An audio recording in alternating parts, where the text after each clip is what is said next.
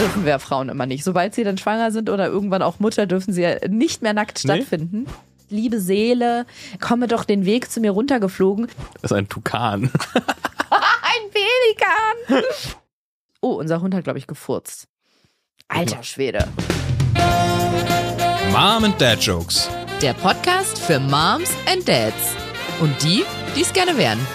Und für Jokes. Wow. Und die, die mit Kindern gar nichts anfangen können, die dürfen natürlich auch zuhören. Für euch machen wir einfach ein paar untenrum Gags. Herzlich willkommen zu Mom and Dad Jokes Folge 12. Und wenn ihr jetzt schon sagt, ey, das finde ich so super, dann bewertet uns einfach mal. Gebt uns mal überall, was gibt man da? Sterne? Gibt man Sterne? meistens, Daumen ja. hoch, irgendwas? Sterne. Genau. Gebt uns so viele Sterne, wie ihr zur Verfügung habt. Und ähm, Das wir Einflussnahme ist es. ist es Einflussnahme? Darf man das nicht? Ähm, Werbung wegen Eigennennung. Vor allem, wenn ihr es jetzt schon gut findet. Ja, hey, aber ist doch super. Ja, es ist fantastisch. Das ist die zwölfte Folge unseres Podcasts.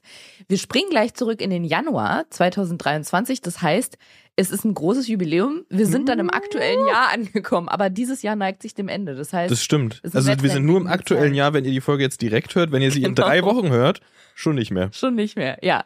Und diese Folge, die wir damals aufgenommen haben, das war tatsächlich die erste, nachdem ich zum allerersten Mal öffentlich über unsere Kinderwunschzeit und Mm. Phase und Behandlung gesprochen habe. Mhm. Da hatte ich im November 2022 damals bei Instagram Reel gepostet und das da zum ersten Mal, ja, zum ersten Mal öffentlich angesprochen und warum ich das gemacht habe und wie ich mich dabei gefühlt habe und dass ich noch eine kurze kleine Panikattacke davor hatte. Das erzähle ich alles in der Folge. Deswegen will ich gar nicht so viel vorwegnehmen. Nur noch zwei kleine Sachen. Einmal in der letzten Folge ging es ja darum, dass wir das Kinderwunschzentrum schon mal gewechselt haben, weil wir diesem, oder ich vor allem den Termin mit diesem furchtbaren Arzt hatte.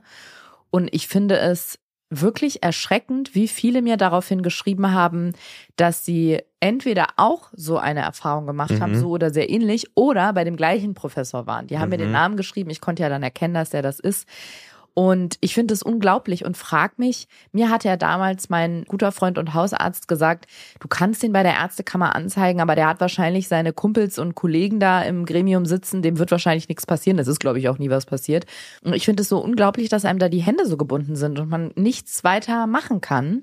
Wir haben wirklich einige Frauen weitaus schlimmere Geschichten geschrieben, aber bei meinem Fall zum Beispiel, da hat man, glaube ich, auch noch sehr schlechte Argumente, weil man später könnte man immer sagen, ja, das habe ich so falsch wahrgenommen oder ich habe mich da reingesteigert oder was fehlinterpretiert. Ja, aber auch, dass so- viele andere Frauen offensichtlich die Erfahrung gemacht haben. Und wir haben ja tatsächlich auch von Leuten aus der Medizin in Berlin gehört, dass die auch diese Geschichten kennen von dem Mhm. und dass ja, dass man da, wie du sagst, einfach machtlos ist, da Ja. keine Handhabe und dass so, so ein Mensch immer noch ein es ist ja kein Chirurg, ne? Ist ja kein, wie viele sagen, ist ja kein Metzger, der dann da steht und irgendwie Leute wieder zusammenflickt, während die in einer Vollnarkose Ich sind. bin mir sicher, der operiert auch. Ich hatte ja, Ja. auch OPs in der Kinderwunsch. Ja, ich meine, aber es ist ein Mensch, der am sehr emotionalen Ach so. Thema dran ist So und, du, und ja. da auch vielleicht irgendwie so ein bisschen äh, nochmal ein anderes Fingerspitzengefühl haben sollte als, als andere Ärzte, die vielleicht dann wirklich einfach nur vorm schlafenden Patienten stehen und da einen Arm wieder zusammenschrauben. Daher noch unverständlicher, dass der da einfach, und vor allem der könnte ja schon längst in Rente sein und das, er macht einfach mun- munter weiter. Äh, gut, dass du das Rentending ansprichst. Das hatte ich nämlich in der Folge nicht vergessen, sondern da war ich sogar etwas fehlinformiert. Ich hatte ja irgendwas gesagt mit, der ist um die 60 oder so. Ich habe das danach nochmal nachgeguckt. Der ist fast 80, der gute Mann. Ah, stabil, gute Ja. Generation. Also, Guter, guter Jahrgang. Ja, aber um von dem und meinem Individualschicksal mit ihm da mal wegzukommen, ich finde es wirklich erschreckend, wie viele mir geschrieben haben, dass sie sehr ähnliche Erfahrungen haben. Und ich finde, da sieht man nochmal, dass es wirklich so ein Thema des Machtgefälles ist, weil so vielen Frauen aus dem Nichts und ohne Anhaltspunkte gesagt wird, sie hätten Übergewicht. Das kann doch nicht sein. Das ist doch kein, kein, kein zufällige, anekdotische Evidenz, dass es jetzt, ja, da passiert es mal einer Frau oder da. Das kann doch kein Zufall sein, dass so viele Frauen, die nachweislich nicht übergewichtig sind, dass jemand den ein männlicher Arzt denen gegenüber sitzt und sagt, ja, sie können nicht schwanger werden, weil sie Übergewicht haben, ohne irgendeine Angabe zu sehen, ohne einmal Blut abgenommen zu haben, einen Ultraschall gemacht zu haben, das das kann doch nicht sein. Also ja, ich mich macht das wahnsinnig wütend dieses Thema, muss ich sagen. Es fühlt mich auch sehr auf und wie bei vielen anderen Dingen auch im Leben regt es mich vor allem deswegen auf, weil man scheinbar machtlos ist und nichts dagegen tun kann. Wir kriegen sehr viele Nachrichten auch von Menschen aus dem medizinischen Fachgebiet, sage ich mal. Also unter anderem haben mir Kinderwunschärzte, Kinderwunschärztinnen und PsychologInnen und Heb nee, das brauche ich nicht gendern, Hebammen, es waren nur Frauen, Hebammen geschrieben, was mich sehr gerührt hat, dass die ihren Patientinnen oder Paaren, die mit denen sie zusammenarbeiten, die bei denen in Behandlung sind oder wie auch immer, unseren Podcast empfehlen. Das ja. fand ich richtig toll. Das hat mich richtig gerührt, dass die das anderen Paaren, die auch betroffen sind, empfehlen, um denen so ein bisschen Support mit an die Hand zu geben. Ja, finde ich auch. Ich kriege auch nach wie vor super viele Nachrichten. Ich glaube, bei mir kommen noch mehr männliche Stimmen rein als bei dir viele, die selber betroffen sind, viele tatsächlich ja. aber auch, die einfach Leute kennen, die betroffen sind oder jetzt erst mal so ein bisschen überhaupt von dem Thema hören und irgendwie damit in ja, Kontakt kommen. Ich meinte jetzt vor allem halt aber, dass äh, so viele Fachleute ja, schreiben. Ja, Nicht klar, jetzt nur, dass das jetzt Privatpersonen sind, über die freue ich mich natürlich auch, sondern so viele Leute, die auf dem Gebiet medizinisch äh, tätig sind. Und das, das wollte ich jetzt gerade ansprechen, weil ich da gerade dachte, wenn da irgendeiner von euch nicht eine Idee hat, was man da machen kann, also jetzt, ich will keine Aaron Brockovich Sammelklage anführen, aber wenn da irgendjemand noch eine Idee hat, außer bei der Ärztekammer anzuzeigen oder wenn es halt wirklich wirklich ein schwerer Sachverhalt ist bei der Polizei. Wenn irgendjemand noch einen Einfall dazu hat, kann er mir schreiben. Und dann noch eine letzte Sache, bevor wir in die Folge reinspringen. Und zwar, ich war letzte oder vorletzte Folge, als ich in der Einleitung erzählt habe von Daniela, die sich darüber aufgeregt hat, dass ich bei NFP die Gradzahl oh. falsch genannt habe. Habt ihr euch wieder vertragen? Ja, Daniela hat mir nochmal geschrieben und hat gesagt, dass es ihr total unangenehm ist und dass sie gar nicht so, dass das gar nicht so böse rüberkommen sollte. Und musste ich auch sehr lachen und habe gesagt, alles gut. Ich habe ja sogar ihren Smiley extra noch betont. Das finde ich immer sehr ja. wichtig. In ihrer ja. Nachricht, sie war ein Smiley. Das zeigt immer, die Person meint es nicht böse böse. Deswegen alles gut. Es waren nur einige, die das dann so kritisch angemerkt hatten, dass ich da mit einer Grazheim mich vertan habe. Und weil sie dann noch geschrieben hatte, ja, nur weil du damit nichts anfangen kannst, heißt ja nicht, dass die Methode blöd ist. Und das stimmte halt nicht. Ich finde die NFP-Methode richtig faszinierend. Aber Daniela hat mir nochmal geschrieben, wir sind jetzt wieder Freundinnen. Dann hat sie gesagt, wunderbar, dann kann ich den Podcast hören, ohne mich weiterhin zu schämen. Nein, Daniela, wir sind Friends, bigger as ever. Und damit würde ich sagen, springen wir jetzt mal zusammen in den Januar im Moment noch diesen Jahres, Januar 2023. Guten Morgen. Na, wie geht's dir? Gut geschlafen? Und die Ariana, wie geht's dir? Wow, ich wollte gerade sagen, das ist so eine wahnsinnige 90er-Begrüßung.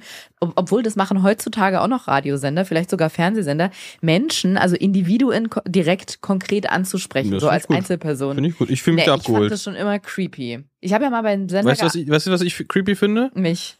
Ja, weil du Leute ganz oft mit ihrem Vornamen ansprichst. Das finde ich creepy. Leute? Menschen. Politiker. Nee, nee, Menschen in, in Unterhaltungen. Sprichst du die mit?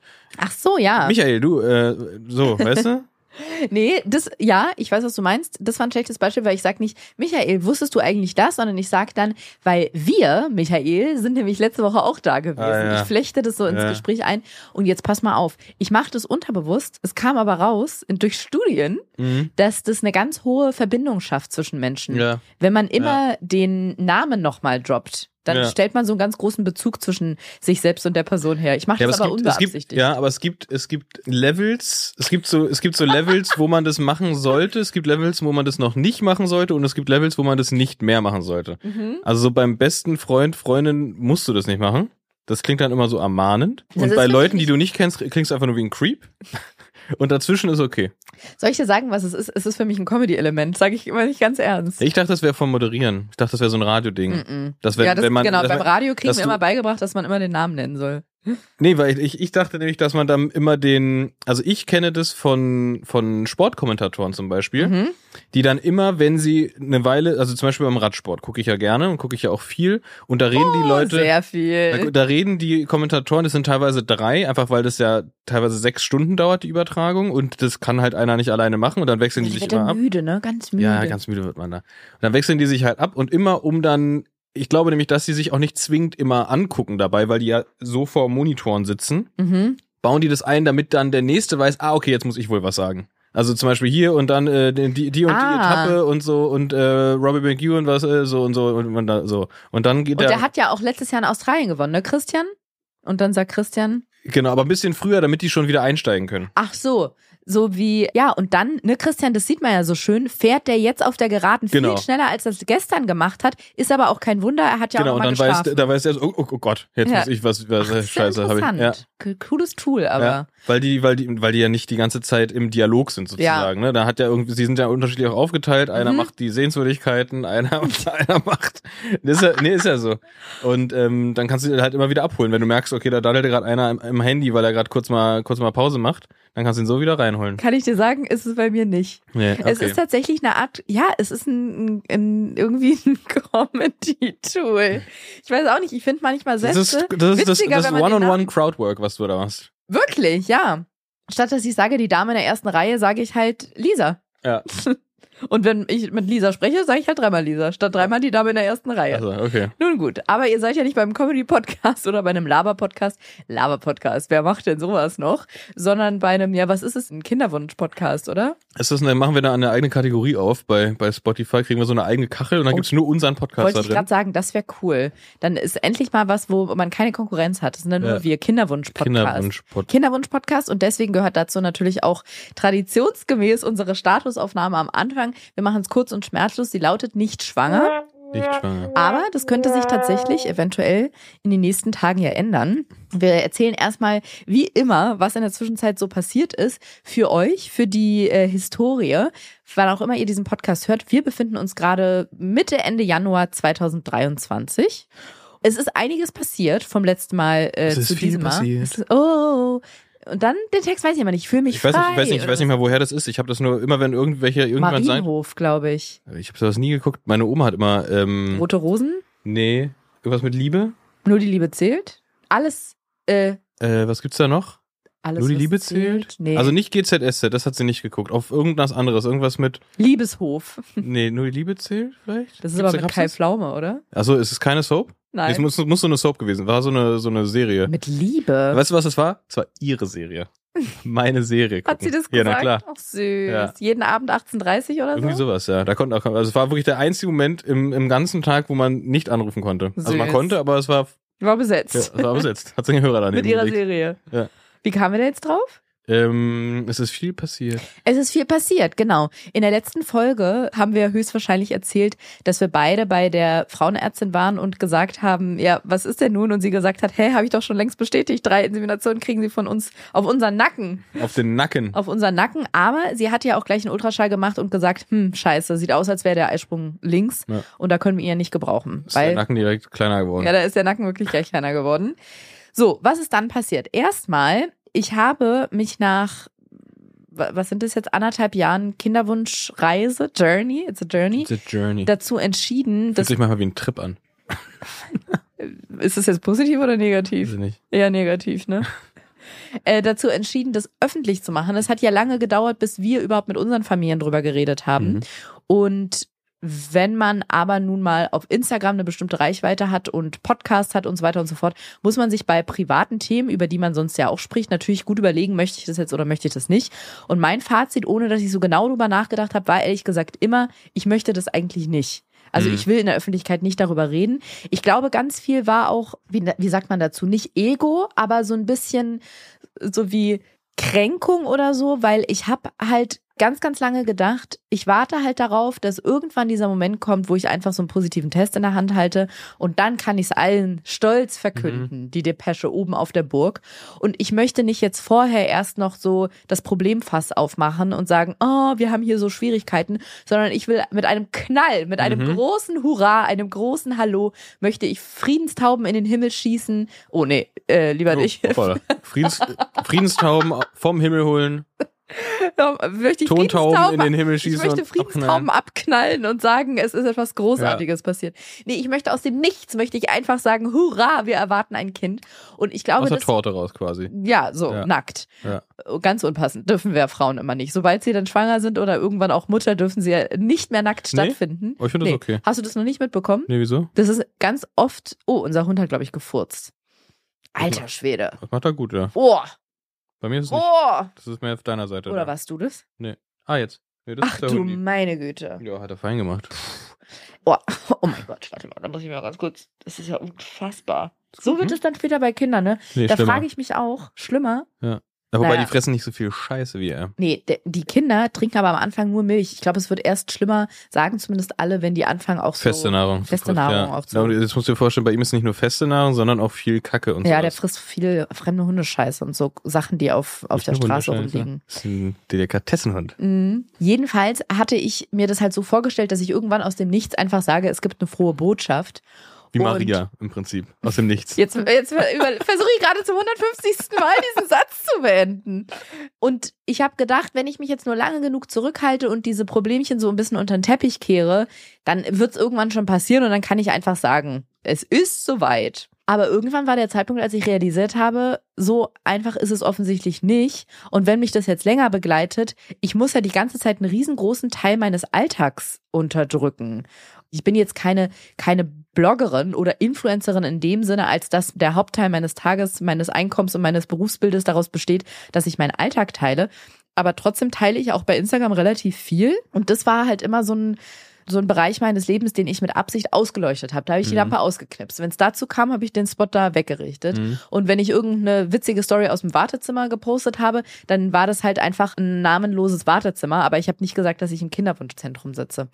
Jetzt mittlerweile schon vor, ich glaube, zwei Monaten, so Ende November, Anfang Dezember war das, habe ich gedacht, komm, ich schreibe jetzt mal einen ganz schlauen Text, nee, schlau nicht, aber äh, persönlichen Text dazu, weil ich halt auch selber gemerkt habe, wie es mir geht, wenn ich mitkriege, dass andere Frauen in meinem Umfeld oder auch nicht in meinem Umfeld mit dem Thema strugglen, dass es irgendwie hilft, so dieses Gefühl, man ist nicht alleine. Das ist so bescheuert irgendwie. Man weiß theoretisch, man ist nicht alleine und trotzdem hilft es so krass, wenn man so Fälle noch mitbekommt. Naja, weil es ja auch sehr, sehr selten ist, dass man sowas mitbekommt, weil ja die Stimmt. meisten einfach nicht drüber reden. Das war, Genau. glaube ich, auch so einer der Ja. Punkte, der dich dazu dann quasi Voll. motiviert hat, weil es einfach, man hört immer nur von Leuten, die schwanger werden, man hört aber nie Die ob- Geschichten die, dahinter. die Geschichte davon. Ja, total. Also man, klar, man hört, wenn es ungewollt war, aber wenn jetzt Ja. irgendjemand einfach schwanger wird, dann hört, und ist ja einfach bei wahnsinnig vielen Leuten so, dass es halt nicht mehr der völlig natürliche Prozess ist. Ja, und selbst weil du jetzt gerade gesagt hast, bei Leuten, die einfach so schwanger werden, selbst wenn man für irgendjemand mitbekommt, ist schwanger oder bekommen ein Kind, weiß man auch da nicht, steckt da eine vierjährige Geschichte dahinter. Also eine vierjährige Affäre, die die, die. Frau hat und sie ist von jemand ganz anderem schwanger. Nee, aber haben die es vier Jahre lang versucht? Das weiß man ja, Ja, immer nicht. ja. Und es wird auch nicht so wirklich sichtbar gemacht, weil es halt einfach noch ein großes Tabuthema ist, aber deswegen ja auch dieser Podcast. Jedenfalls habe ich dann gedacht, hey, vielleicht helfe ich ja anderen auch damit, indem ich sage, nur weil bei mir ganz oft alles ich würde jetzt auch nicht sagen, dass bei mir alles rosig aussieht, aber wie es halt nun mal mit Social Media so ist, seine Probleme breitet man da jetzt relativ selten aus, was ich auch na natürlich finde. Also du fängst ja, Ja. nicht an, wenn du einen riesigen Streit mit deinem Partner oder deiner Partnerin hast, Tränen fließen, holst ja nicht auf einmal das Handy raus und legst es hin, das. richtest nochmal aus und filmst dann alles mit, um zu posten, um zu zeigen, ja, wir streiten uns auch. Und du musst auch bei einer Kinderwunschbehandlung ja nicht das Handy mit zur Behandlung nehmen. Aber manchmal reicht es halt, um Leuten zu helfen, zu sagen, ey, mir geht's übrigens genauso, ich Ja. gehe gerade durch das Gleiche. Genau. Und dann habe ich halt ein Reel gepostet und ich muss sagen, in dem Moment, als ich das gepostet habe, musste ich das Handy erstmal eine halbe Stunde weglegen, weil ich dachte, scheiße, vielleicht habe ich gerade einen Riesenfehler gemacht. Wirklich, mir ging es richtig schlecht, weil ich dachte, warum hast du das gemacht? Wieso kannst du es nicht einfach für dich behalten? Mir ging es wirklich nicht gut damit. Und erst als ich dann so nach einer Stunde reingeguckt habe, ich war so erleichtert, Mhm. weil ich so viele gute Rückmeldungen bekommen habe. Einfach so viele Leute, die ich nicht kenne, die das gut fanden und die gesagt haben, so Mhm. blöd das klingt, Aber was war dein Gefühl am Anfang? Warum hast du dich erst schlecht gefühlt? kann ich dir genau sagen, weil ich dachte, mein Gott, wieso muss ich jetzt mit sowas in die Öffentlichkeit? Kann ich das nicht mit mir selber ausmachen? Wieso muss ich mich jetzt da hinstellen und sagen, ah, wir haben übrigens ein Problem, wir sind in Kinderwunschbehandlung und da gibt's bei uns irgendwie, irgendwas stimmt da nicht so ganz und wir müssen da jetzt in, in eine Klinik immer rennen. Wieso kannst du es nicht einfach mit dir selber ausmachen und irgendwann einfach sagen, dass du schwanger bist, wenn es soweit ist? Also mir ging's richtig schlecht damit, weil ich dachte, was ist denn das für ein komischer Move? Wieso muss man denn alles öffentlich machen? Aber ich glaube, dass da auch so ein bisschen dazugehört, also ein Teil davon ist, glaube ich, natürlich, weil es ist ja noch relativ neu, dass wir als Gesellschaft einfach alles immer so ins Internet rausposaunen, zumindest wenn man so ein bisschen in der Öffentlichkeit steht. Aber ein Teil davon ist, glaube ich, auch so, sind die Früchte dieses jahrelangen Tabuisierens. Werbung. Du Bene, Ariana. wir haben ja mittlerweile ein relativ großes Auto. Weil wir auch einen großen Hund haben und so, mhm. aber hatten ja vorher ein recht kleines Auto, einen sogenannten Kleinwagen. Ein Cityflitzer. Ein Cityflitzer. Und bevor wir beide uns kennengelernt haben, hatte ich den auch noch viele, viele Jahre mehr. Und ich muss sagen, manchmal vermisse ich den ganz schön, weil mhm. wir wohnen ja hier in Berlin, mitten in der Stadt. Und ein Kleinwagen in der Stadt hat so viele Vorteile. Das, was mir als allererstes einfällt, ist, was mich wirklich jeden Tag stresst, bis zum geht nicht mehr, ist die Parkplatzsuche. Da hat man natürlich mit einem Kleinwagen einen absoluten Vorteil. Und passend dazu freuen wir uns sehr, dass diese Folge hier unterstützt wird von Renault und wir möchten euch heute den Renault Clio vorstellen. Der ist perfekt für alle, die nach einem Kleinwagen für die Stadt suchen, denn er ist super sicher, bietet viel Komfort und vor allem für alle Eltern oder die, die noch Eltern werden, sehr geräumig. Das heißt, Platz für Autoschale und alles, was so ein kleines Wesen braucht, ist da. Und was natürlich auch Komfort ist, ist nämlich die modernste Konnektivität. Nämlich, wenn man einfach einsteigt mhm. und das mhm. Handy verbindet sich zum Beispiel mit Apple CarPlay oder mit Android Auto. Und es gibt ihn mit drei Antriebsarten. Ihr könnt euch für den E-Tech Full Hybrid, den Benziner oder für Autogas entscheiden. Wo ihr euch allerdings nicht entscheiden müsst, sind die Fahrassistenzsysteme. Davon gibt es nämlich 20 Stück. 2-0. Das können wir mal. 2-0. 20 Stück. Dos Zero. 20 Stück. Und da ist unter anderem die 360-Grad-Kamera dabei. Die ist perfekt für Parken und Manövrieren. Ne? Du hast mhm. ja gesagt, Parken, kleines Auto, tippitoppi, alles super. Und der aktive Notbremsassistent, der warnt und leitet die Notbremsung ein, falls man selber ein bisschen zu langsam ist. Ja, oder wenn plötzlich ein Fahrradfahrer, und da gucke ich in deine Richtung, Vene, vorm Auto auftaucht und das Auto einen dann vor einem möglichen Zusammenstoß warnen möchte. Den Renault Clio könnt ihr schon ab 99 Euro monatlich leasen. Ich bin ja ein riesen Leasing-Fan. Ich lease ja immer Autos, weil ich finde, das ist der perfekte Mittelweg. Man hat für einen gewissen Zeitraum Auto, aber man muss es eben nicht kaufen. Und den Link und alle Infos findet ihr wie immer auch nochmal in unseren Shownotes. Werbung Ende. Ja, und ich finde es tatsächlich genau das als Thema, nämlich, also ich will das jetzt nicht mit einem mit einem Coming Out vergleichen, aber es ist ja tatsächlich so, dass, dass es anderen hilft, wenn man über ja. sowas redet, weil es mhm. einfach viele Leute gibt, die eben nicht so stark sind oder die nicht irgendwie da so den, den, den langen Atem haben oder irgendwie oder sich einfach überhaupt nicht trauen, die, die denken, sie seien, irgendwas ist bei ihnen falsch, nur weil sie in Kinderwunschbehandlung sind oder irgendwas, ja. dass man denen einfach auch mal von einer Person des öffentlichen Lebens im Prinzip ja. äh, gezeigt kriegt, äh, nee, das ist völlig normal. Das machen so viele Leute. Ich meine, wir sind da ja ständig und das Wartezimmer ist nie leer. Also ja. man, man ist da nicht alleine. Ja. Und ähm, ich glaube, dass es sowas, so, so, eine, so eine Arbeit da schon braucht. Ist ja genau das, finde ich, ist das gleiche wie einfach die ganze, das ganze Spektrum um Mental Health zu enttabuisieren. Voll, ja, total. Einfach weil die Leute einsam zu Hause sitzen und denken, sie sind mit ihrem Problem alleine, weil ja. niemand drüber redet. Ich habe auf jeden Fall maximal, ich erinnere mich schon gar nicht mehr, maximal ein, zwei blöde Kommentare von irgendwelchen Leuten, die kein Profilbild haben und sowas hießen wie Mickey Mouse 301, die dann geschrieben haben, tja, manche Leute sollten einfach keine Kinder bekommen oder so. wenn man so viel also dieses Real bestand, ich habe da so ein bisschen die letzten anderthalb Jahre zusammengeschnitten, so diese Haufen an Dokumenten und Befunden, OPs, die äh, da waren, Untersuchungen, Tabletten, Spritzen und dann einfach einen Text dazu geschrieben und das erste Mal öffentlich so darüber geredet und da hat glaube ich noch irgendjemand dann so trollmäßig geschrieben, äh, wenn man so viel Anstrengung machen muss, um ein Kind zu kriegen, dann soll es vielleicht einfach nicht sein, dann sollte man es vielleicht einfach lassen mhm. oder so. Ja, die zwei Leute habe ich einfach gleich blockiert. ich glaube so in die die Richtung gegen die Kommentare. Und ansonsten wirklich eigentlich nur positive Nachrichten. Super viele liebe äh, Zusendungen quasi, auch ganz viele traurige Geschichten, muss ich auch sagen, die mich auch extrem mitgenommen haben. Und die haben mich wirklich runtergezogen auch erstmal, weil da auch viele Menschen dabei waren, die gesagt haben, dass es jetzt schon Jahre her ist, jetzt ist alles schon längst abgehakt und abgeschlossen, aber dass sie entweder konnte der Fehler in Anführungsstrichen nie gefunden werden mhm. und dann haben sie aufgegeben. Oder da waren halt auch welche dabei, die extra geheiratet haben, damit sie die IVF oder ICSI, also von der Krankenkasse mitgezahlt bekommen, die über diese drei Versuche hinaus es noch weiter versucht haben und irgendwann waren deren finanzielle Möglichkeiten mhm. einfach ausgeschöpft. Es gibt ja Menschen, die ja. nehmen richtig Kredite auf, so wie andere für einen Hausbau ja, oder crazy. so. Und irgendwann ist es erschöpft und du weißt, okay, darüber hinaus, das kannst du jetzt langsam nicht mehr abbezahlen. Und dann müssen Menschen aufhören und müssen mhm. das einstellen. Und ich finde das deswegen total, ähm, bin total bestürzt darüber und das nimmt mich total mit, weil es halt nicht ist, wir wollen ein Haus bauen und können uns nicht leisten. Wir wollen eine Weltreise machen, können es uns nicht leisten. Wir haben uns immer ein Porsche gewünscht oder ein anderes Auto und können es uns nicht leisten. Ich glaube, das sind Sachen, wo du im Leben noch so deine Kompromisse finden kannst. Wenn du jetzt kein Haus bauen kannst und du hast dir das immer erträumt, ich nehme das ernst, wenn Menschen sagen, das war dir ein großer Lebenstraum, aber ich glaube, es ist auch noch ein Leben anders möglich. Mhm. Genauso wie wenn du die Weltreise nicht machen kannst oder dir kein Auto äh, leisten kannst, was du dir so gerne wünschen würdest. Jetzt auch Disclaimer, es gibt Menschen, die sind auf ein Auto dringend angewiesen, wenn die sich das nicht leisten können, ist natürlich auch schlecht. Aber jetzt, wenn man es mal nur auf so diesen ja. Wunsch runterdampft. Aber Kinder zu bekommen oder keine Kinder zu bekommen oder keine Kinder bekommen zu können, das ist ja was Grundsätzliches, wie du dir dein Leben vorstellst, mhm. wie du dir dein Leben gestalten möchtest. Und wenn dir das verwehrt bleibt, weil die Natur, dein Körper, der Körper deines Partners, deiner Partnerin, die Biologie da irgendwie nicht so mitspielt und am Ende ist dann tatsächlich auch noch an den finanziellen Mitteln scheitert, mhm. weil du aufhören musst, weil du es dir einfach nicht leisten kannst und sonst den Kredit niemals abbezahlen kannst, das finde ich so hart. Das finde ich einfach so hart. Ja, das ist schon, also ja, das, also es ist halt super, super merkwürdig. Klar muss das irgendwie natürlich auch finanziert werden, das Ganze, aber es ist halt super merkwürdig, dass das, also dass dieser Kinderwunsch quasi an finanziellen Sachen scheitern kann. Ja, sollte das, es eigentlich das ist, nicht. Das ist irgendwie, ja, na, irgendwie ja. muss es natürlich aber finanziert werden. Klar, wenn man verheiratet ist, dann werden die ersten, ersten drei Behandlungen da übernommen, aber oder zumindest äh, subventioniert. Ich weiß nicht, ob sie komplett übernommen werden, aber einen großen Teil ja, davon aber, auf jeden aber, Fall. ja, trotzdem, trotzdem verrückter ja. Gedanke irgendwie. Ja, und solche Nachrichten kamen natürlich ganz viele. Das war auch schwer, das alles zu lesen, auch so das Leid von den anderen. Ich bin ja ein sehr empathischer Mensch, was kein Eigenlob sein soll. Im Gegenteil, ich leide auch sehr schnell mit mit anderen. Auch ich brauch, muss die Menschen dazu nicht mal kennen. Es reicht mir, wenn ich die Geschichten höre.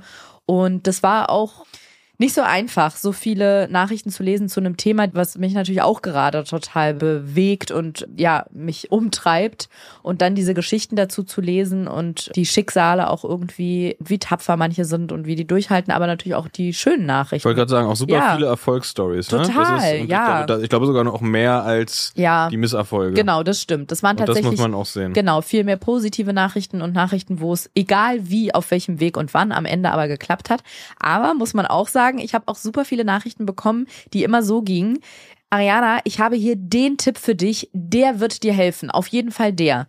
Und es ist nicht so, dass die Leute dann gesagt haben, guck mal, vielleicht hast du das schon ausprobiert oder hm, was mir geholfen hat oder ich weiß nicht, ob du Tipps hören willst, aber einer von mir wäre, sondern wirklich sehr, sehr viele Leute haben das so formuliert, dass sie mir jetzt den Tipp übermitteln, mit dem es klappen wird. Die eine Wahrheit. Die eine Wahrheit. Und da waren dabei Kurkuma, goldene Milch. Du musst immer, du, ich wünsche mir, dass du immer sagst, was, was das ist und wo man es hinmacht. Okay, also Kurkuma ist eine Wurzel, wie ja. Ingwer etwa, ja. so eine orangene und wird vor allem, glaube ich, in der ayurvedischen oder indischen Medizin, hätte ich fast gesagt, aber es ist ja fast schon so, so in der Heilkunde. Heilkunde, genau, entzündungshemmend oder entzündungslindernd bei ganz vielen Krankheitsbildern eingesetzt und soll wohl auch helfen bei unspezifischer Infertilität aber auch in Kombination mit goldene Milch. Das ist eine, ein Getränk, wo ich glaube Ingwer, Kurkuma und noch so ein paar Heilkräuter oder Pulverchen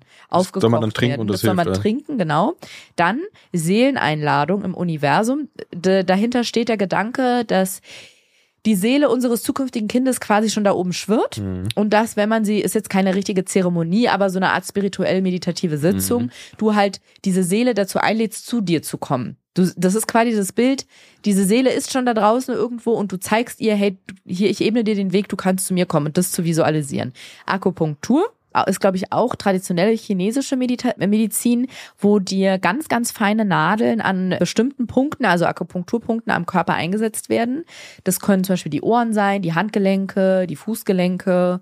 Dann Fertilitätsgel, das ist wie so eine Art Gleitgel, nur soll das den Spermien helfen, den Weg, die Eileiter hoch zu finden. Mhm. Also das soll nochmal auf so eine besondere Art glitschig sein oder nicht glitschig, aber irgendwie denen helfen zu überleben und da hochzukommen. Allerlei Kräutertee-Mischungen, die man trinken soll. Dann Bryophyllum, das ist so ein, ich glaube auch naturheilkundliches Pulver. Ich kann ja nicht mal genau sagen, was da drin ist oder was es bewirkt, aber das soll auch helfen. Dann Granatapfelsaft, der soll helfen, dass die Gebärmutterschleimhaut sich aufbaut und ganz viele Nahrungsergänzungsmittel. Und jetzt kommt der Fun-Part dieser ganzen Geschichte. Der, das ist wirklich das ist für mich der größte Fun-Part, weil mir so viele geschrieben haben, Ariana, ich habe hier den Tipp für dich, wirklich, ich schwöre dir, der wird dir helfen. Dann kamen alle diese Tipps und jetzt kommt der Fun-Part. Ich habe alle diese Sachen ausprobiert. Und zwar nicht nur einmal nicht oder diese zweimal. Seelennummer, oder? Hm? Diese Seelennummer auch? Herzlich willkommen. Oh Gott, oh Gott. Wirklich? Ja, naja, es ist jetzt nicht so, oder was heißt nicht so esoterisch, wie es klingt. Es ist jetzt nicht so, dass du dich hinsetzt und sagst, liebe Seele, komme doch den Weg zu mir runtergeflogen, sondern du manifestierst dieses Bild, dass, ich versuche gerade das zu beschreiben, weil wenn man sagt, dass man von, von jemandem, oh, ich bin mir sicher, dass du auch denkst oder eine Vorstellung hast für so Sachen wie Seel oder menschliche Energien, oder? Ja. Wir haben doch zum Beispiel ein, du kannst es nennen, wenn du es willst, ich mach's nicht, ein bestimmtes Familienmitglied von dir, was mit dem, mit einem bestimmten Vogel verglichen Ja. wird. Und wenn diese Art Vogel, was jetzt, es ist ein normaler gängiger Vogel, der in Deutschland ist, aber Das ist ein, das ist ein Tukan. ein Pelikan, den sieht man jetzt auch nicht jeden Tag. Nee, das ist kein Spatz. Und wenn dieser Vogel sich bei uns im Garten befindet zum Beispiel, dann Ja. sagst du, ach guck mal, Ja. die Person, die verstorben ist vor vielen Jahren, die kommt uns gerade besuchen. Ja. So. Weil es da aber die direkte Verbindung gibt, weil sie halt sich immer um so einen Vogel gekümmert hat, der auf äh, ihrem Balkon saß. Und jetzt, also ich habe jetzt nicht für jeden toten Vogel. Nein, ich weiß, aber trotzdem, wenn du das siehst, wenn ich, wenn du nicht zu Hause bist und ich sehe, dass dieser Vogel bei uns im Garten ist, mache ich auch immer ein Foto und schicke es dir und Ja. sag, guck mal, Ja. die Person hat uns gerade besucht oder ihre Seele hat uns besucht. Ja. Und im entferntesten Sinne bist du in dem Moment schon in dem Bild. Ah, okay. Weißt du? Ja. Also du hast schon das Gefühl, da besucht uns jemand, der nicht mehr bei uns ist und es ist natürlich nicht die Person selber, sonst hätte die Flügel und sehr komische Vogelfüße, sondern irgendwie eine Art Energie von ihr, obwohl sie verstorben ist. Ach so. Ein Teil ich glaube schon, ihrer dass sie Seele. das, also dass sie das ist. Siehst du? Und dann du Also erzählst mir, dass Seele. du nicht an. Ja, aber es ist Ich glaube schon, dass sie jetzt Flügel hat einfach. Genau. Aber du hast das Gefühl, sie kommt uns irgendwie gerade besuchen Ja. von irgendwo anders her, weil sie ist im irdischen Leben verstorben. Aber irgendein Teil von ihr steckt in diesem Vögelchen. Okay. Und wenn sie, in, wenn der Vögelchen, das Vögelchen in unserem Garten sitzt, dann kommt die uns gerade besuchen. Mhm. So. Ich würde es eher aus dieser Ecke nehmen und jetzt gar nicht super esoterisches, obwohl ich bin auch, glaube ich, ein bisschen mehr offen für so Sachen, auch wenn zum Beispiel in manchen alten Häusern so Gruselgeschichten passieren. Mhm. Ich glaube da einfach dran. Ich verstehe aber absolut und komplett, wenn es Leute gibt, die viel rationaler sind und die sagen, alles, was nicht bewiesen werden kann, für mich existiert auch nicht, komme ich auch völlig gut mit klar. Ich muss auch niemandem das aufdrücken. Aber ich finde dieses Bild auch nicht ganz blöd, dass man sagt, da ist irgendwie schon so ein Seelchen, Mhm. was irgendwo rumschwirrt und was den Weg zu uns noch finden muss. Mhm. Und ich fand den Gedanken irgendwie so total schön. Ich habe mir im Internet was dazu durchgelesen und da, also ich habe jetzt auch nicht geguckt nach einer Zeremonie oder so und habe dann versucht, die hier zu Hause mit 15 Kerzen im Wohnzimmer und irgendwelchen Kräuterschälchen auf dem Boden nachzumachen, aber habe mich irgendwie Das wäre auch ein Riesenchaos mit dem Hund. Kräuter, Kräuterschälchen auf dem Boden, ey. Ja, wer staubsaugt den Scheiß danach Ja. wieder weg? Vor allem frisst er dann wieder die Hälfte Ja. davon. Er frisst einfach alles. Aber ich habe mir, ich habe mir mich einfach in Ruhe einmal hingesetzt und mir das vorgestellt und Ja, habe okay. mir vorgestellt, dass da, guck mal, wenn wir beide uns irgendwann mal verpaaren und da kommt ein kleines Menschlein raus, dann hat es ja auch schon, finde ich, eine Seele. Ja, wenn es rauskommt, auf jeden Fall. Ja, genau. Also, aber eine Seele ist ja nichts Greifbares. Ein Herz ist was Greifbares oder eine Lunge oder eine Atmung oder ein Herzschlag, aber eine Seele ja eigentlich nicht. Hm. Aber ich finde trotzdem, wenn ein Menschlein auf die Welt kommt, hat es eine Seele. Ja. Genauso wie man, finde ich, bei kleinen Babys schon im ganz jungen Alter oder meinetwegen auch bei Welpen schon ganz früh so, ja, so ty typische Eigenschaften, Mhm. äh, Eigenarten feststellen kann. Kann man auch sagen, ja, ist Charakter und Eigenart, aber für mich ist es auch irgendwie so Teil der Seele. Das ist, Mhm. Ja, da formt sich schon irgendwie was. Und Mhm. wenn man so den Gedanken nimmt, ich sag ja gar nicht, dass es schon so ist, dass da oben schon ein formloser Körper oder irgendein etwas ohne Gestalt schwirrt, was zu uns gehört und dann wie in so einem Film bei der Geburt dann auf einmal so ein Licht nach unten kommt und dann in dieses Baby so reinfährt, das sage ich ja gar nicht. Aber ich fand irgendwie die Vorstellung schön, dass diese Energie, die aus dir und mir zusammen gebildet wird, dass die im, im übertragenen, vielleicht auch spirituellen Sinn da schon irgendwo existiert und dass man der sagt, du bist hier willkommen, du darfst zu uns kommen. So. Hier bist du Mensch, hier kannst hier darfst du sein. Du sein. Genau. ja, und das habe ich gemacht und alles andere, aber wie gesagt auch und es hat nicht geholfen. Deswegen finde ich, sind die immer sehr mit Vorsicht zu genießen. Vor allem, vor allem diese Tipps, wo immer gesagt wird, ich habe hier diesen einen Tipp für dich und der wird dir 100 pro helfen.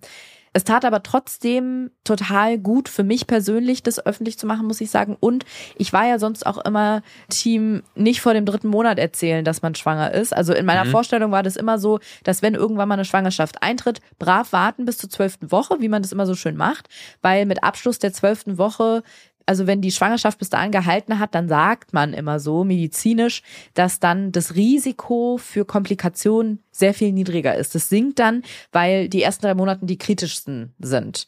Und ich fand es gar nicht blöd, das vorher zu erzählen, weil das Thema Fehlgeburt für mich ein Tabu ist und ich sage, das ist irgendwie was Unangenehmes und was, worüber man nicht äh, spricht oder so, sondern weil mein Gedanke immer war, wenn es dann vorher abgeht, also das Embryo, der Embryo, wenn er dann vorher abgeht, und man hat schon gesagt, dass man schwanger ist, wird man ja ständig drauf angesprochen und wie, wie ja. läuft's jetzt? Und ist dadurch dann gezwungen, darüber zu sprechen und zu sagen, ja, ist abgegangen, ich hatte eine Fehlgeburt, also behält man es lieber für sich, so dass wenn was passiert, man dann auch gar nicht erst noch von anderen ständig mhm. daran erinnert wird, dass man ja eigentlich schwanger war und man für sich trauern kann. Und ich habe jetzt gemerkt, dadurch, dass ich es öffentlich gemacht habe, wenn es mal der Fall ist, dass ich schwanger bin und ich habe einen Abgang, dann ist es, glaube ich, für mich so viel befreiender, wenn mein Umfeld es schon weiß und das dann auch meine Trauer einordnen kann, mhm. vielleicht sogar auf mich Rücksicht nehmen kann. Weil wenn ich dann erst ja. erzähle, ich war schwanger und hatte einen Abgang, das sind zwei Nachrichten auf einmal, während wenn man erst teilt, ich bin schwanger und dann ist ja auch nur im, im Notfall, ne? Aber wenn man dann tatsächlich einen Abgang haben sollte, dann finde ich, kann man viel besser aufgefangen werden, weil die ja, schon voll. wissen, in welchem Zustand man vorher war. Voll. Also es gibt ja, das ist ja auch so ein Thema, ne? Es gibt ja einfach wahnsinnig viele Frauen oder auch Paare, die damit einfach komplett alleine sind, ne? Ja, die genau. Einfach, die sagen, nee, die Regel ist, äh, da kann man erst dann sagen ja. und dann geht's ab und dann haben die im Prinzip ja das alles schon durchlaufen, ne? Die sind schwanger geworden, haben irgendwie eine, eine anfängliche Schwangerschaft und dann irgendwann klappt's nicht mehr und dann, dann musst du halt einfach dich selber darum kümmern. Voll. Ne? Das ist ja. auch, auch schon und wenn es dir dann schlecht geht damit, dann musst du erst erklären, ja, ich war schwanger und hatte einen Abgang. Ja. Und dann ist irgendwie so, ich weiß nicht, ich kann das schwer beschreiben, aber ich glaube, mittlerweile bin ich tatsächlich an einem Punkt, wo ich sage, ich glaube, es ist für mich hilfreicher einfach, wenn ich dann Leuten erzähle, ich stelle mir zum Beispiel vor, wenn ich jetzt an unsere beiden Familien denke, wir, wir geben denen die Nachricht, dass, ja, dass wir schwanger sind. du bist ich, vor allem schwanger. Ja, ich meine nur, ich, ich ja. wenn ihr das benutzt, benutzt es gerne. Ich selber finde diesen Ausdruck immer ganz schlimm. Wir sind schwanger. Dass ein Kind sich abzeichnet und die sich freuen und alles und drei Wochen später sage ich, scheiße, ich hatte einen Abgang, bin am Ende und am Boden zerstört ja. und total traurig. Dann können die mich doch viel besser auffangen, glaube ich, ist so mein Empfinden, ja, weil die schon wussten, ja, vorher auch schon meine Freude mitbekommen haben. Ja, und auch, also jetzt vor allem bei meiner Familie haben wir auch sehr, sehr kommunikative Leute mit dabei, die dann das auch viel besser einordnen können, weshalb ja. da vielleicht in einem gewissen Zeitraum nicht so viel zurückkommt oder man etwas ruhiger genau. ist oder man vielleicht oder andersrum oder man gerade den Kontakt sucht oder irgendwas. Ne? Also das ich ist ja meine, viel erzählen würde man es wahrscheinlich ja eh, wenn man dann einen Abgang hätte, aber ich glaube, dass es irgendwie nochmal anders ist, wenn die Personen auch vorher wussten, dass du schwanger bist. Dann mhm. ist irgendwie, so blöd es klingt, die gleiche Fallhöhe, die du hattest, haben die dann auch. Und ich finde, mit dem Wissensstand kann man einen nochmal besser auffangen. Aber mhm. das habe ich auch erst so jetzt, wo ich öffentlich darüber gesprochen habe, so die Erfahrung gemacht oder ist so mein, meine neueste Erkenntnis und an der Stelle auch nochmal, weil ich glaube, manchmal ist so, wenn man Dinge nicht sagt, dann setzt man sie manchmal voraus, aber dann ist viel nicht klar. Wenn man trotzdem für sich zu dem Schluss kommt, ich möchte es vorher nicht erzählen, auch völlig in Ordnung. Ich ja, glaube, klar. wichtig ist einfach nur, dass man weiß, dass man es nicht verheimlichen muss, was einfach super viele Jahrzehnte lang so die Regel war, ja. die, die unausgesprochene, unaus, äh, inoffizielle Regel ohne dass es vorgeschrieben war, war, wir sagen es erst ab der zwölften Woche. Ja. Und wenn sich jemand frei entscheidet, ich möchte es nicht sagen, aber mit dem Wissen, hey, ich hätte es auch vorher sagen können und es wäre überhaupt nicht schlimm gewesen, weil man sieht im Internet, das ist so krass auf Social Media, wenn jemand das vorher veröffentlicht, sieht man sofort die Kommentare, wie kannst du das nur in der achten oder in der neunten oder in der zehnten Woche veröffentlichen? Das macht man nicht, ja. man wartet drei Monate. Nee. Und ich glaube, erst wenn dieses Tabu gebrochen ist, dann kann man ganz völlig frei und ohne voreingenommen zu sein die Entscheidung Entscheidung treffen, möchte ich es sagen oder nicht. Und dann kann man immer noch zu dem Schluss kommen, ja. nee, möchte ich vorher nicht sagen. Aber dann macht man es nicht, weil gesellschaftlich dieser Druck da ist, darfst du erst ab dem dritten Monat. Das sind ja die drei großen gesellschaftlichen Regeln für Schwangerschaft. Erste Regel ist, einmal Sex und man wird schwanger. Ja. Zweite Regel ist, wenn man schwanger ist, vor der zwölften Woche nicht sagen. Und dritte Regel ist, ab 35 kann man nicht mehr schwanger werden. Ach, da gibt's noch so viel mehr. Wunschkaiserschnitt nicht erlaubt. Wenn man ähm, nicht Stillsfläschchen gibt, schlechte Mutter. Also es gibt ah, ja, noch so viel mehr. Aber das wird ja noch vielleicht ja. alles auf uns zukommen.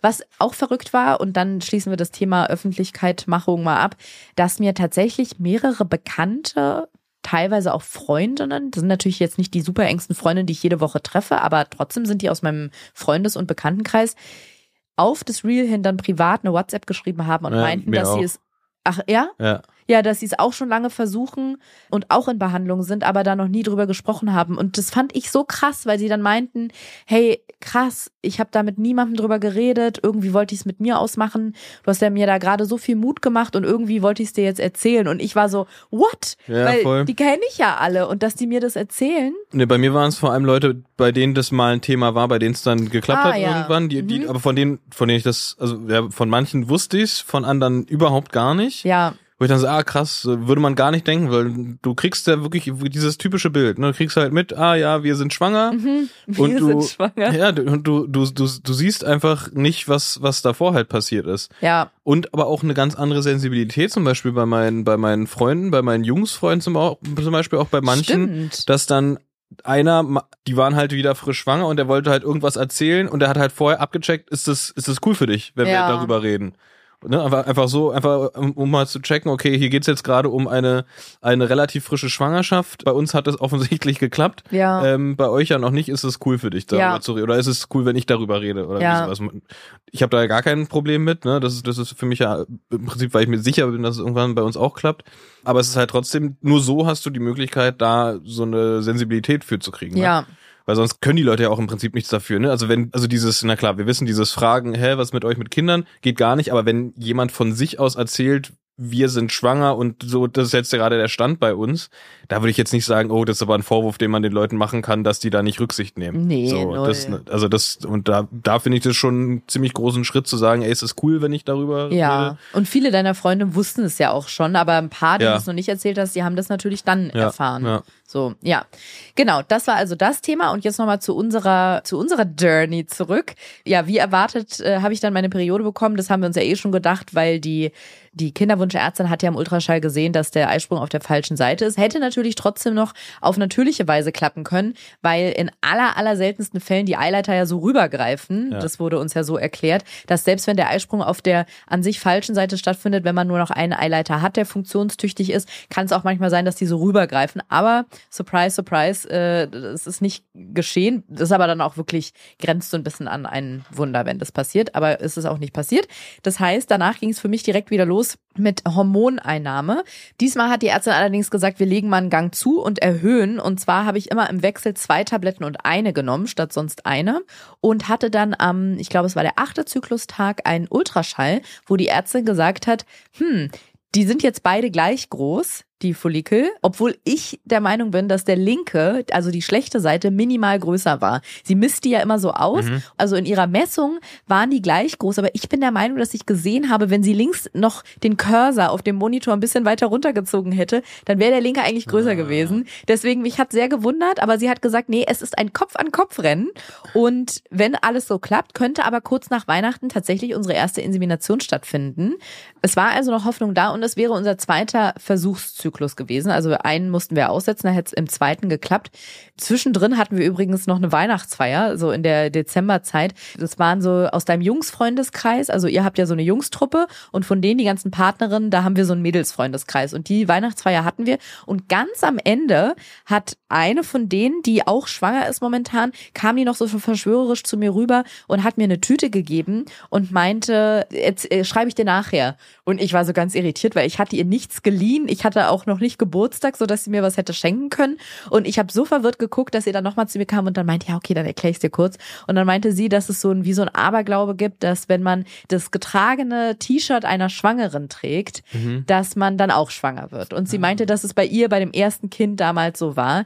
Sie war auch in Kinderwunschbehandlung und die hat dann das T-Shirt von einer Freundin bekommen, von einer Schwangeren und dann ist sie schwanger geworden. Mhm. Und auch wenn es ein Aberglaube ist und natürlich irgendwie so eine, ja, so eine doofe Tradition oder was heißt doof, aber so ein, es ist jetzt kein ähm, medizinisch erwiesener, verifiziertes Heilmittel. Ja. Aber ich fand es so rührend von ihr. Ganz süße Geste. Total. Und dann hat ja. sie auch so gesagt, ich habe es auch wirklich nur ein paar Mal getragen und ich habe nicht doll geschwitzt an den Tagen. Also wirklich ganz süß. Das habe ich mit nach Hause genommen. Das stand dann auch schon da bereit.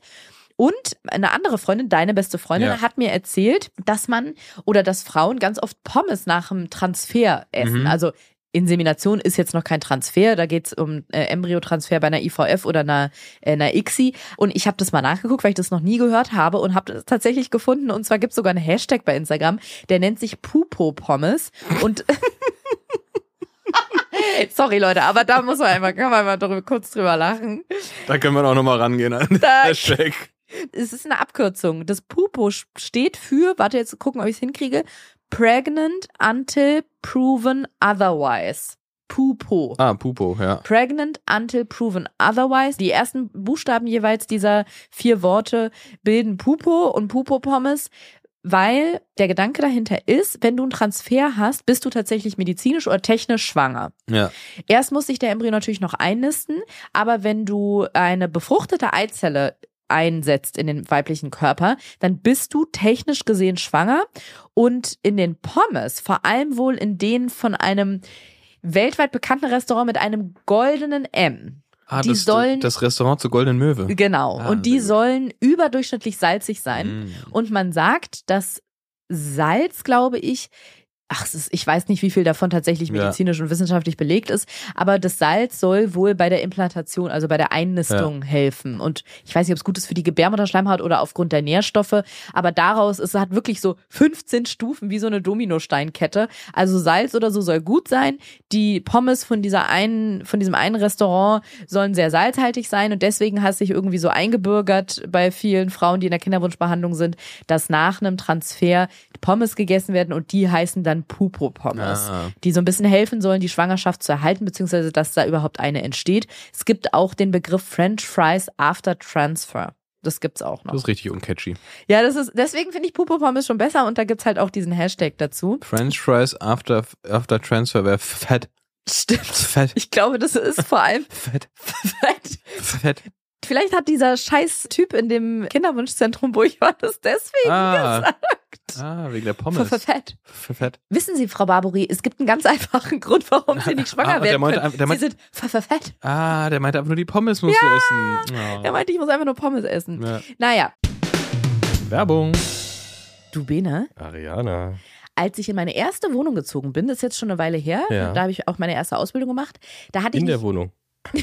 Ähnlich. Da hatte ich nicht ganz so viel Geld zur Verfügung. Ja. Und rat mal, was ich mir für ein tolles Tool ausgedacht habe, um meine Fixkosten im Blick zu behalten und auch möglichst Geld zu sparen. Ähm, Taschenrechner ähnlich. Ja. Ich habe so eine Art Haushaltsbuch geführt. Ich habe mir das selber ausgedacht. Ich habe einfach so einen Zettel genommen und jedes Mal, wenn ich auch nur einen Cent ausgegeben habe, das auf diese Liste geschrieben, um dann am Ende des Monats zu gucken, ah, okay, für, für was gebe ich so Geld aus und was kann ich streichen. Wie findest du die Idee an sich? Finde ich an sich clever, ein bisschen, auch ein bisschen crazy, aber ja.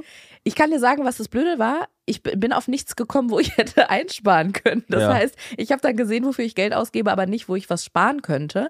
Aber jetzt, viele, viele Jahre später, würde ich gerne in die Vergangenheit nochmal zurückreisen und der Vergangenheitsarianer sagen, wo sie auf jeden Fall hätte sparen können. Und zwar bei meinen Versicherungen. Oh ja. Das ist ja auch so ein Ding von mir. Ich versichere alles in meinem Leben ab, weil ich ein Sicherheitstyp bin. Ich bin ein Sicherheitsmensch. Und ich bin mir sehr, sehr sicher, dass ich viele, viele Jahre meines Lebens überversichert war, weil sich ganz viele so Konditionen und Bausteine von Versicherungen überschneiden und man dann eigentlich nur eine bräuchte, die alles abdecken würde. Genau. Und ich bin traurig, dass es damals, als Vergangenheitsarianer das gemacht hat, Clark noch nicht gab. Denn dank der kostenlosen Clark-App habt ihr und auch wir die Möglichkeit, richtig Geld zu sparen bei den Versicherungen.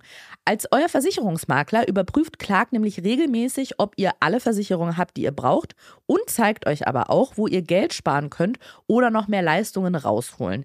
Kleine Info für den Hintergrund, damit Clark als euer Versicherungsmakler auftreten kann, also das heißt Verträge für euch kündigen und neue abschließen, erteilt ihr Clark bei eurer Registrierung ein Maklermandat. Das heißt, wenn ihr eine bestehende Maklerin habt oder einen bestehenden Makler, geht das Mandat von dieser Person an Clark über. Das ist jetzt aber nichts, was sich Clark ausgedacht hat und wo, wo man sagt, oh, was ist denn das für eine neue Methode, sondern das ist ganz normale Praxis in der Versicherungsbranche und ihr könnt jederzeit natürlich eure Vollmacht zum Maklermandat kostenfrei widerrufen. Ist aber wichtig und auch gut, denn mit der Clark-App habt ihr alle Versicherungen im Überblick und könnt sie von überall aus digital managen. Und wenn ihr mal auf der Suche nach einer neuen Versicherung seid, durchforstet Clark mit Hilfe modernster Technologie tausende Tarife, um genau den zu finden, der am besten zu euch und eurem Lifestyle passt. Krass sind die von Clark, oder? Die, die sind, die sind auf Zack. Ja. Und das Beste ist, ihr macht jetzt folgendes. Ihr holt euch die Clark-App, ladet zwei bestehende Versicherungen hoch und sichert euch dann mit dem Code JOKES54, alles groß J-O-K-E-S 54, 30 Euro Shoppingguthaben für Stores wie zum Beispiel Ikea, Douglas, Apple und was es da noch so alles gibt. You name it, Bene. You name I, it. I name it. Alle Infos äh, wie immer auch in den Show Notes, da gibt es auch den Link und dann ab dafür. Werbung Ende.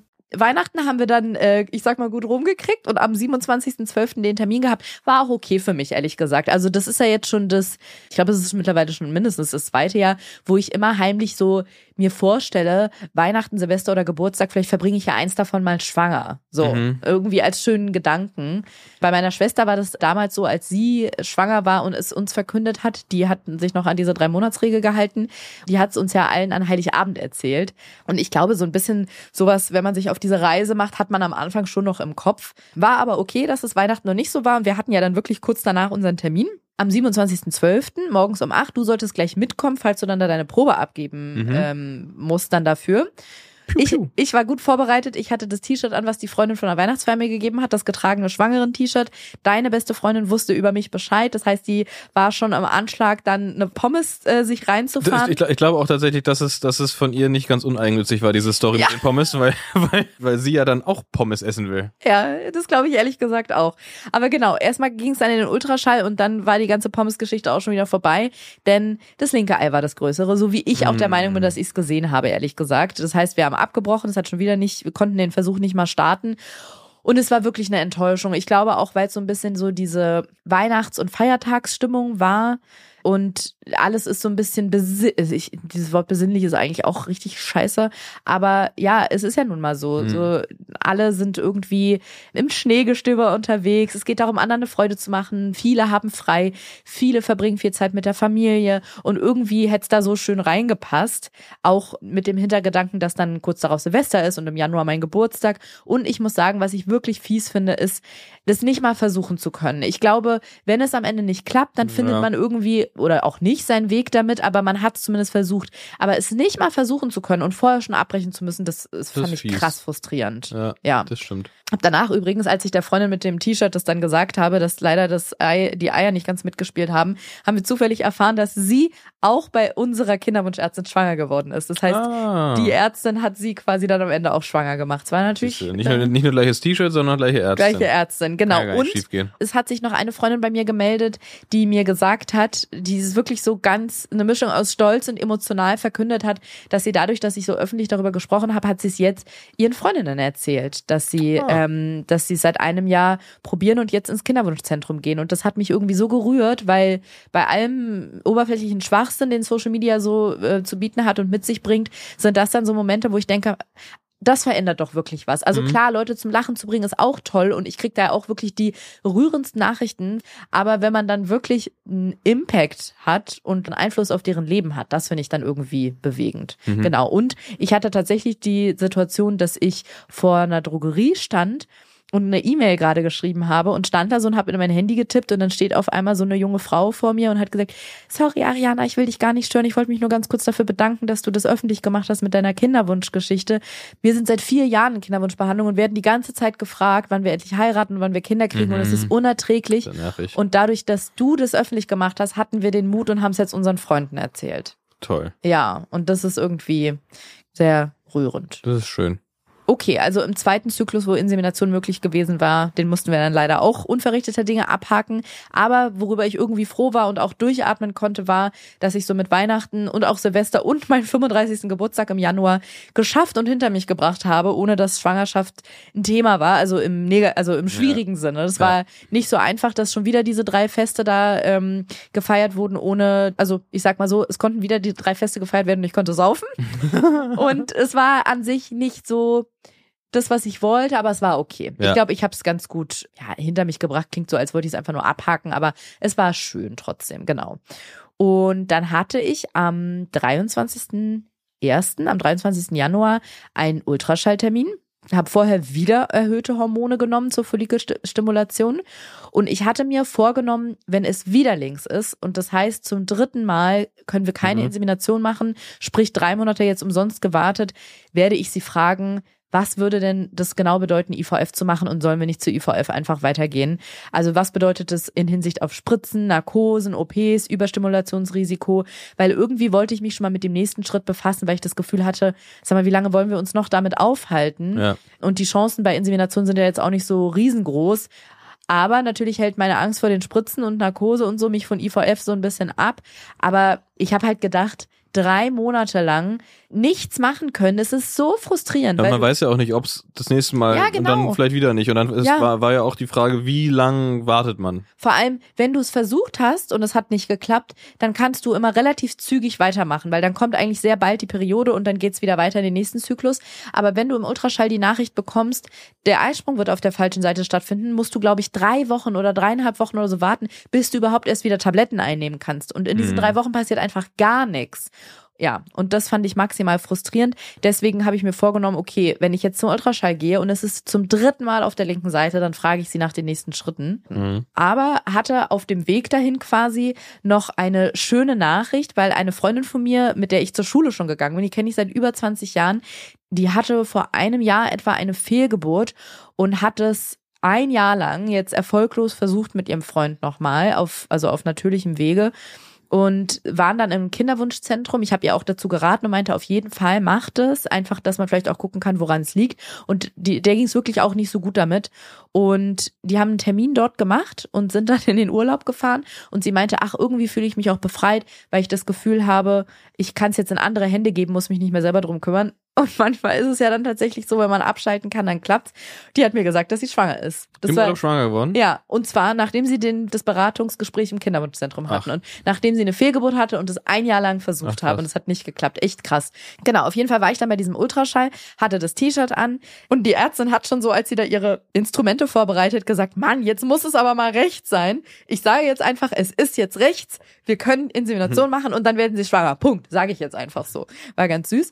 Dann war es aber irgendwie merkwürdig für mich, weil sie hat auf der rechten Seite geguckt und gesagt, ja super, es ist rechts. Also, dass das größte, der größte Follikel rechts ist. Und dann meinte ich, aber sie haben ja jetzt links noch gar nicht geguckt, ne? Und ich verstehe es ehrlich gesagt bis jetzt nicht, weil sie gesagt hat, ja, das ist ja egal, so und irgendwie dann sowas wie, der geht dann einfach mit ab oder der geht dann einfach mit oder so.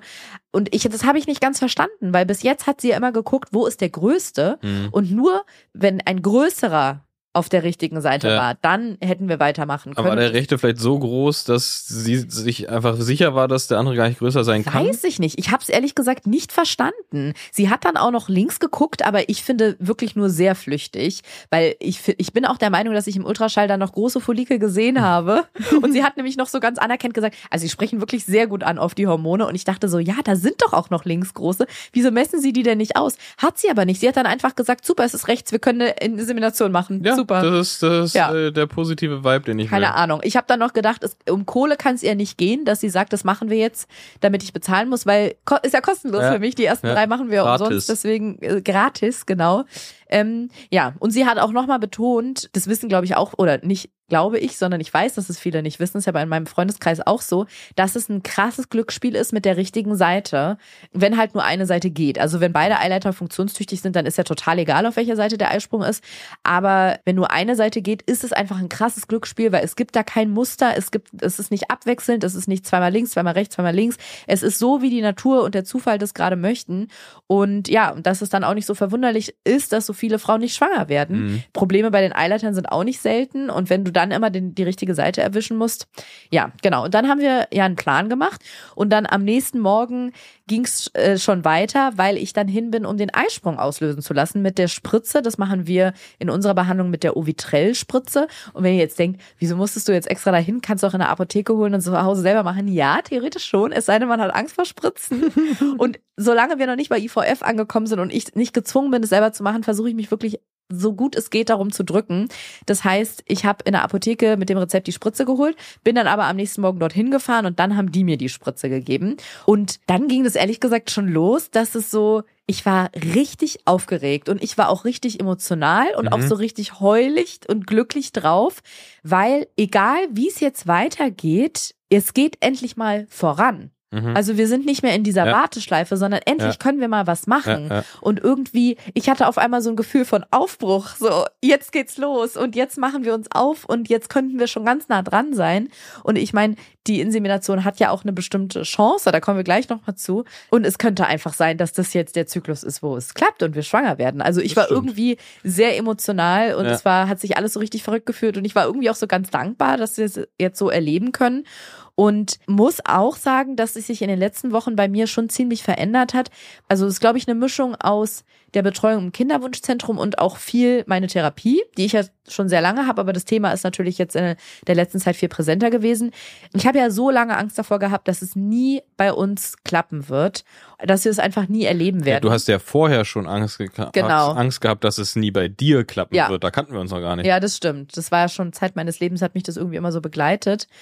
Aber, und dazu hat auch dieses, das Öffentlichmachen beigetragen, ehrlich gesagt. Also ich habe nicht nur anderen geholfen, sondern die haben auch mir geholfen, weil ich krieg auch jetzt noch, jede Woche, jeden Tag krieg ich tatsächlich Nachrichten mit Geschichten, äh, mit Leuten, die ihre Geschichte mit mir teilen und da sind so viel Schlimmere dabei, so viel Schlimmere. Und bei allen eigentlich von denen hat's geklappt, die mir dann davon berichten. Und ich habe diese Angst mittlerweile nicht mehr, dass es nie klappt. Ich habe eher dieses Gefühl von, es wird klappen, es ist nur eine Frage der Zeit.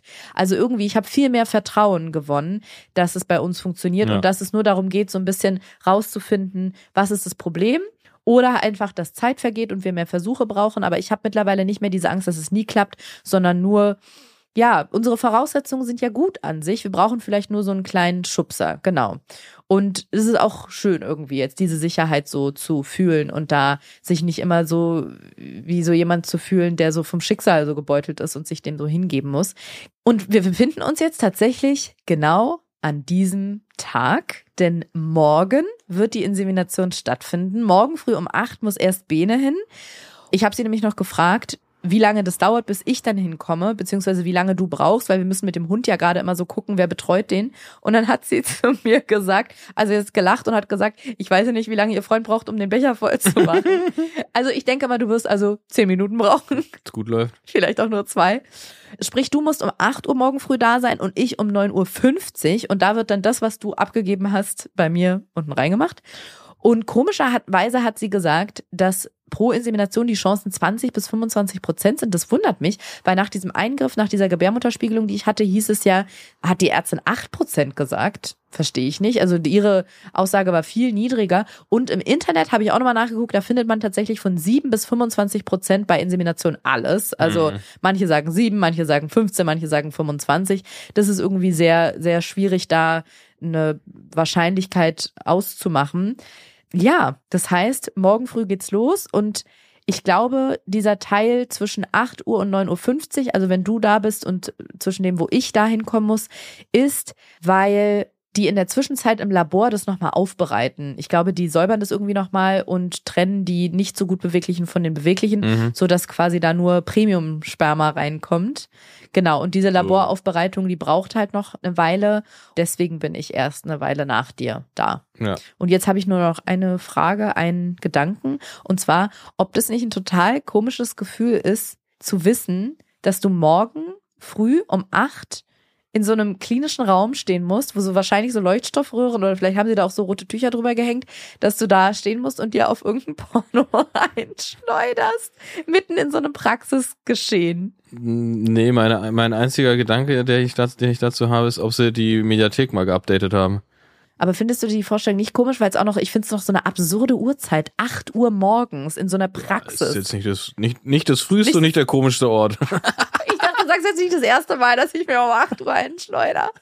Naja, also ich bin wirklich froh. Ich weiß, Frauen haben auch wirklich vielleicht sogar die größere Bürde bei dieser ganzen Kinderwunschbehandlung mit Spritzen und allem drum und dran, wenn es dann irgendwann mal soweit ist oder das soweit kommen muss. Aber ich finde dieses so auf Knopfdruck sich da also ein abpumpen, weiß ich nicht, stelle ich mir auch nicht so ganz einfach vor. Muss, äh, Maschine sein, einfach funktionieren. Ja, naja, das ist auf jeden Fall der morgige Tag. Ja. Es wird aufregend. Und es bleibt spannend. Es wird aufregend und es bleibt spannend. Und ich muss sagen, ich freue mich gerade richtig. Ich glaube, egal wie es ausgeht, das blende ich gerade noch so ein bisschen aus. Ich freue mich einfach gerade richtig, dass es vorangeht und dass Ja. wir endlich mal wirklich richtig was machen können. Ich habe das Gefühl, jetzt ist Ja, das ja. ist wirklich mal auch, man sagt ja immer assistierte Befruchtung und ich habe das Gefühl, jetzt ist es endlich mal auch assistiert. Vorher war es immer nur so, wir geben zwar äh, Hormontabletten, aber ansonsten muss mein Körper alles selber machen und jetzt wird mal ein bisschen Mhm. nachgeholfen. Das ist ja aufregend. Butter bei die Fische. Ja, und je nachdem, nee, nicht je nachdem, wie es ausgeht, egal wie es ausgeht, wir werden auf jeden Fall davon berichten. Ja. Und wer weiß, vielleicht endet unsere Kinderwunschgeschichte, also die Behandlung. Vielleicht ist, das, vielleicht, vielleicht ist das die vorletzte Folge von diesem Podcast. Ja, nee, vielleicht rutschen wir danach in den Schwangerschaftspodcast, kann ja Ah, sein. Ja, Schön.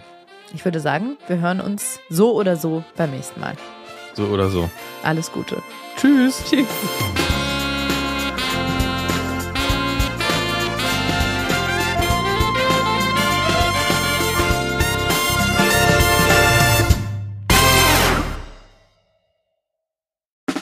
Der 7-One Audio Podcast-Tipp. Psychologie to go. Das ist psychologisches Wissen für deinen Alltag. Ich bin Franka Ceruti, ich bin vom Beruf Verhaltenstherapeutin und jeden Sonntag gebe ich dir in meinem Podcast kleine Einblicke in die große Welt der Psychologie. Du erfährst zum Beispiel, ob ADHS wirklich eine Modediagnose ist, wie du Nein sagen üben kannst oder was genau eigentlich Zwangsgedanken sind. Manchmal spreche ich über spannende psychologische Phänomene, manchmal über seltene Diagnosen und manchmal nehme ich die berühmtesten Experimente der psychologischen Geschichte auseinander. Oft stehen mir dabei tolle Experten und Expertinnen zur Seite, die ich im Interview zu Gast habe. Jeden Sonntag gibt's eine neue Folge und ich freue mich, wenn du da mal reinhörst. Psychologie to go gibt's überall, wo es Podcasts gibt.